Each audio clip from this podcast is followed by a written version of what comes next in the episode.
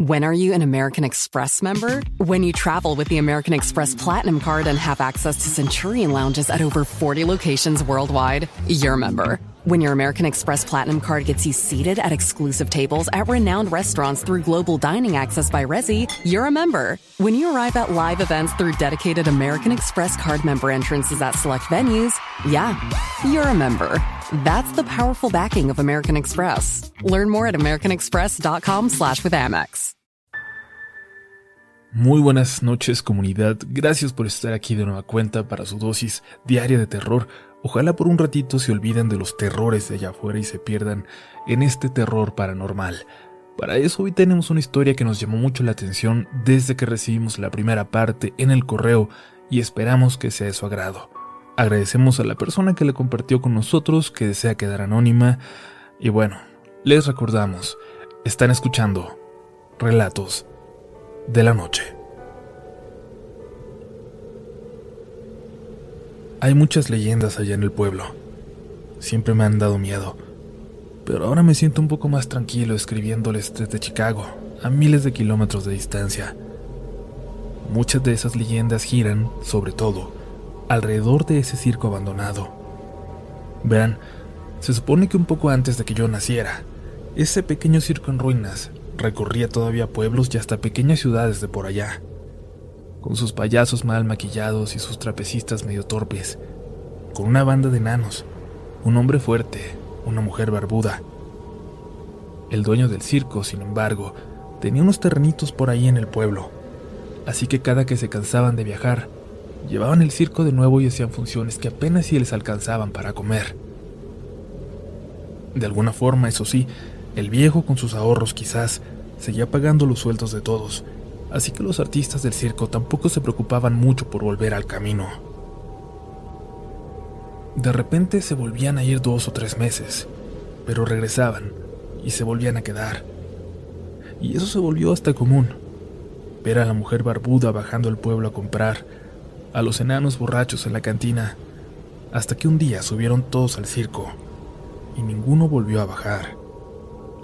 Se fueron en la madrugada, decían los que vivían cerca de la carretera. Salieron corriendo nada más.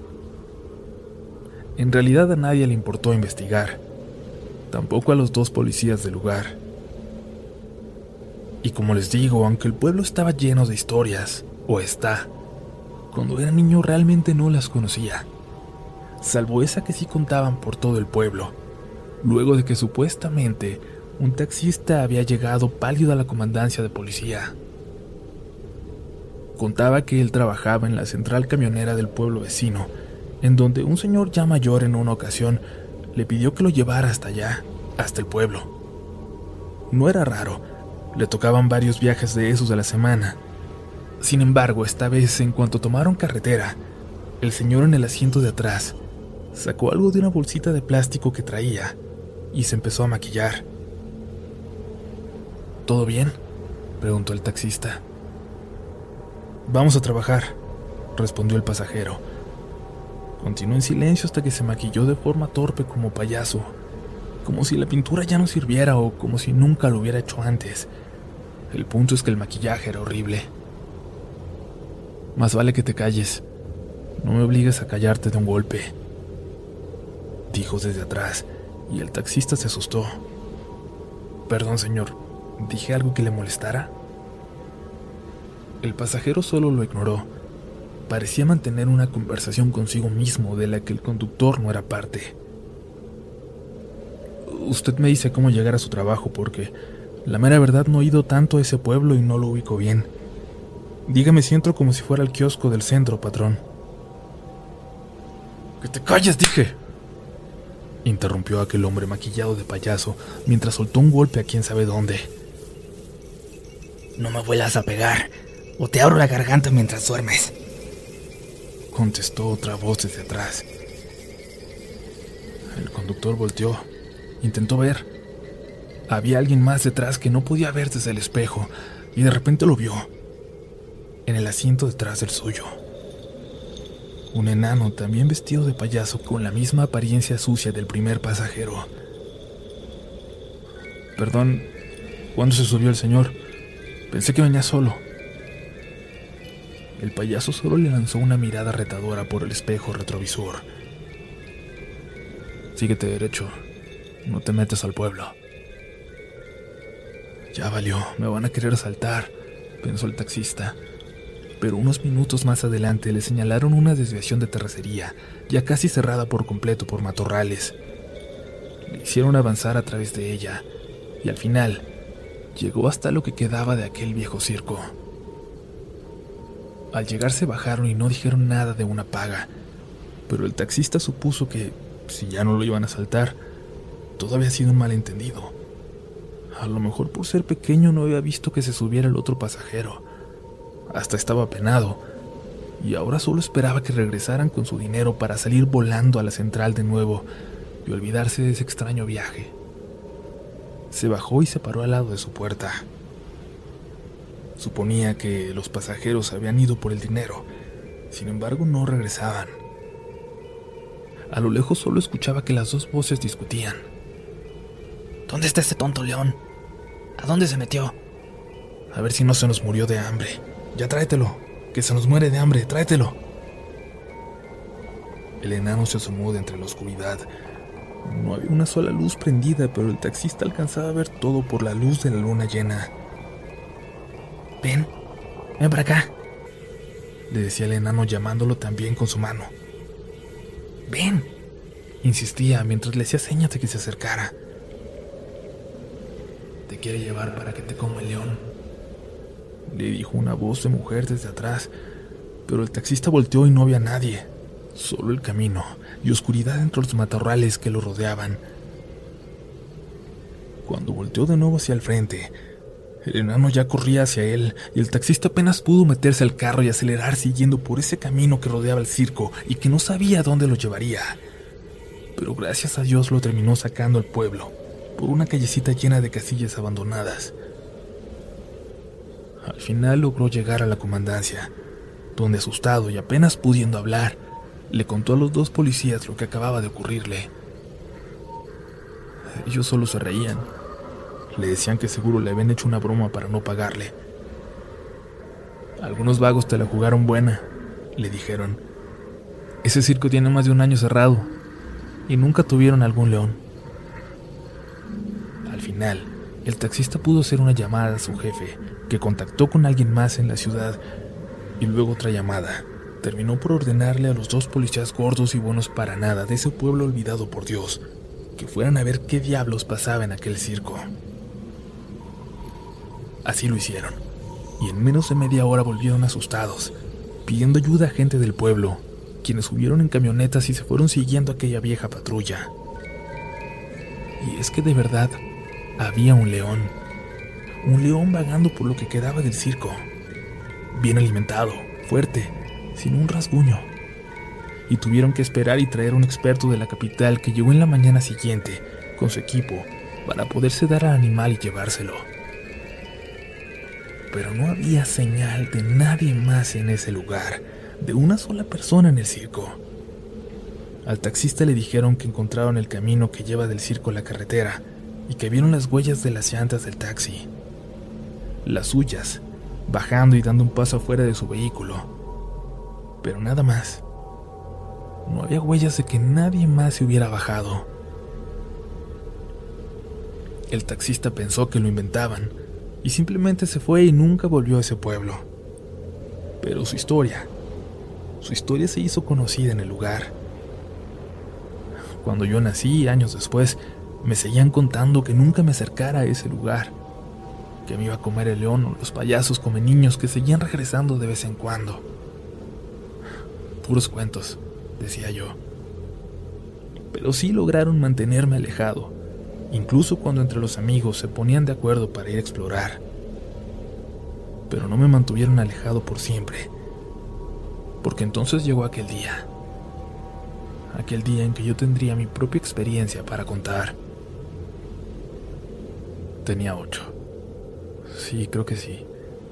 Es una etapa algo borrosa de mi vida, en mis memorias, y también por eso tomen con precaución lo que cuento a continuación. No voy a inventar detalles, lo prometo, pero todo lo que narro es a partir de mis recuerdos, de mis memorias llenas de sentimientos, de terror, de desesperación, de tristeza, de todo lo que sentí aquel día. En aquel entonces teníamos problemas económicos graves. Nos iba mal. Pero recuerdo esa tarde en que llegó mi papá muy emocionado de la ciudad. Le había tocado un buen trabajo ese día, que nos dio lo suficiente para pagar algunas deudas que ya nos comían, y además, encargaríamos una pizza de don Benja, un señor del pueblo que preparaba las pizzas más ricas que incluso he probado hasta ahora. Teníamos mucho tiempo de no comerlas, de solo ver a los demás pasar con sus cajas. Me mandaron a mí por ella mientras mi papá se daba un baño y mi hermana iba a la tienda a comprar algunas cositas que necesitábamos. Mi mamá haría un espagueti. Yo estaba feliz y salí corriendo hasta la casita de don Benja, a la carpa en el patio que se llenaba de gente esperando para comprar. La espera por la comida se me hizo eterna. Sabía que ellas solo me estaban esperando a mí en la casa. Cuando me dieron la pizza salí volando de ahí. El aroma se me metía por la nariz y ya no aguantaba el hambre. Pero, a dos cuadras de mi casa, los dos perros del Willy, un viejo que siempre los traía sueltos, notaron también el olor. Maldita sea, pensé, tendría que darme la vuelta y rodear pero los perros se me echaron encima como nunca. Así que corrí. Corrí y escuché los gritos del Willy atrás ordenándole a los perros que regresaran. Y cuando volteé para ver si ya no me seguían, me caí. Me caí y toda la pizza terminó en el piso, en la tierra. Y unos perrillos hambrientos, golpeados seguramente por los perrotes del Willy, aprovecharon el accidente y se dieron un festín mientras yo, con las rodillas y los codos raspados. Apenas me podía levantar. Me di con la nariz en el piso, así que las lágrimas apenas me dejaban ver lo que pasaba. Apenas me dejaban espantar a los animalejos hasta que dejé de hacerlo. Ya se había perdido todo. Seguí llorando. Ya no por el dolor, sino porque lo había arruinado. Porque en casa me esperaban para la cena y yo lo había echado a perder así que empecé a correr. Y escuché que una vecina me gritaba algo, pero no le hice caso. Solo corrí y corrí hasta donde me llevara esa calle, hasta que terminaba el pueblo y hasta ese camino lleno de hoyos a donde no se metían los carros desde que yo recordaba, el camino que llevaba hasta el circo. Hasta allá corrí. Me metí entre unos matorrales y seguí llorando. Como a la media hora escuchaba los gritos de mi padre, a lo lejos, gritando mi nombre por la calle por la que había llegado yo hasta allí. Y tuve mucho miedo. Salí de los matorrales y me eché a correr por el camino, aunque sabía que iba a llegar hasta el circo, y sabía que por allá nadie iba, y que yo no debía ir, y que se contaban cosas, y que ahí tenían un león, y que a veces llegaban al pueblo los sonidos como si hubiera funciones todavía, y se escuchaban cómo presentaban a los artistas, aunque hacía años que lo habían abandonado, y la carpa ya tenía pedazos rotos, y habían encontrado a un niño ahí, a un niño que se había perdido en la ciudad. Así me fui corriendo hasta allá. Cuando lo vi aparecer en mi vista, ni lo pensé. Brinqué un pedazo de cerca caído y corrí a esconderme entre las casas rodantes abandonadas que quedaban en el lugar, en la parte de atrás la parte que daba al pueblo, por la que yo había llegado. Todas las casitas estaban abiertas, todas apestaban a viejo, a solo, a humedad. Y ahí la escuché. Escuché una voz delicada, de muchacha o de niña, estaba tarareando. No lograba escuchar si estaba lejos o cerca, dentro de las casas rodantes o allá afuera por la carpa, y lo único que pude hacer fue meterme a una de ellas. Me daba miedo, pero de alguna forma nunca me había pasado nada raro, nunca había visto a un fantasma, así que mi principal temor fue el de que alguien siguiera ahí y descubrieran que yo me había metido a su propiedad sin permiso. Desde dentro de la casa me asomé por una ventanilla casi al fondo de esta daba hacia la carpa, hacia el circo. y adentro la vi. Allí estaba la niña bailando, de espaldas a mí, bailando con las piernas abiertas y haciendo un movimiento raro con los brazos, como si bailara hacia un público invisible intentando hacerlo reír. Aunque puede parecer tonta, la visión era horrible. Sentía que el corazón se me salía, aunque ella no me hubiera descubierto. Pero debe haber sido tanto mi temor, tanto mi miedo, que de alguna manera sé que lo sintió, porque cayó, porque su baile se detuvo. Seguía dándome la espalda, pero lo sabía. Me había visto. Ahí fue cuando a través de las lágrimas en mis ojos, las lágrimas de tristeza, de miedo, de desesperación, vi cómo esa cosa empezó a correr hacia donde yo estaba. Pero así, corriendo de espaldas, y las rodillas se le doblaban para atrás. Salí corriendo como alma que lleva al diablo. Ni siquiera recuerdo que mis pies tocaran el piso. Iba volando, corriendo como nunca, y de repente al meterme por entre las ramas para llegar al hueco en la cerca por el que había entrado, sentí como si las hierbas cerca de mí se cerraran y no me dejaran correr, como si la vegetación fuera demasiado espesa, y escuché el grito de mi padre llamándome, y escuché que decía, déjalo, déjalo, déjalo, pero las ramas ya no me dejaban ver, y sentí sus brazos levantándome de repente, y luego cómo corría conmigo en sus brazos por el camino lleno de hoyos, y cómo regresábamos al pueblo. Recuerdo cómo me acostó en la cama sin regañarme, cómo nadie me regañó, cómo todos estaban preocupados, con una pizza esperando en la mesa porque doña Rutilia me vio caer y fue a comprarme una pizza nueva con don Benja, pero cuando le dijo a él lo que me pasó, don Benja nos mandó una más grande, sin costo y tardé años en volver a hablar al respecto, hasta ya que había muerto mi papá. Y mi mamá me dijo al fin lo que él había visto aquella noche, que vio que algo, una mujer sin cara, como si se lo hubieran arrancado en un accidente, intentaba jalarme hacia dentro del circo, y él llegó y me arrebató de sus brazos, y que tuve esas marcas, las marcas de los dedos de esa mujer, en mis hombros por un año pero de eso tampoco me acuerdo. Hasta los 18, cuando junto a mi amigo el Nolo nos animamos a cruzar la frontera para poder ayudar a la familia, que anduvimos días caminando en el desierto con los coyotes que nos iban a cruzar al otro lado. Hasta entonces que platiqué con él, supe de las demás cosas que se decían de aquel lugar, de lo que le pasó al Nolo, de que sí se perdían niños del pueblo. Hasta entonces supe que lo que me había pasado no era lo más horrible que se sabía de aquel circo, y que todos en el pueblo lo sabían, y que por eso nadie se acercaba. Todavía hay algo en el circo abandonado.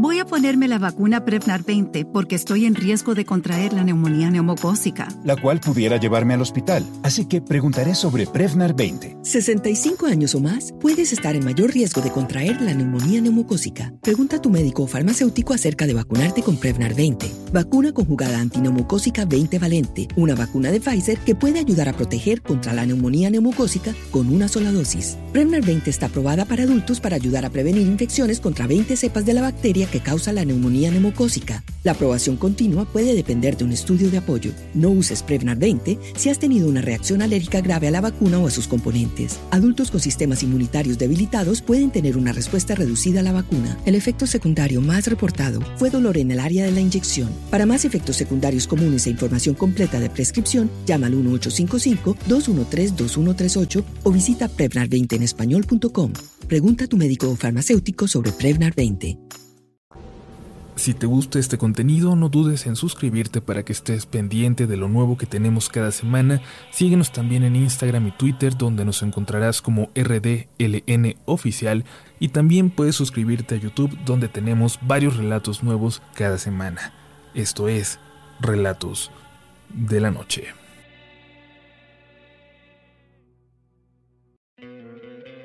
¿No te encantaría tener 100 dólares extra en tu bolsillo? Haz que un experto bilingüe de TurboTax declare tus impuestos para el 31 de marzo y obtén 100 dólares de vuelta al instante. Porque no importa cuáles hayan sido tus logros del año pasado, TurboTax hace que cuenten. Obtén 100 dólares de vuelta y tus impuestos con 100% de precisión. Solo con Intuit TurboTax. Debes declarar para el 31 de marzo. Crédito solo aplicable al costo de la presentación federal con TurboTax Full Service. Oferta sujeta a cambios o cancelación en cualquier momento.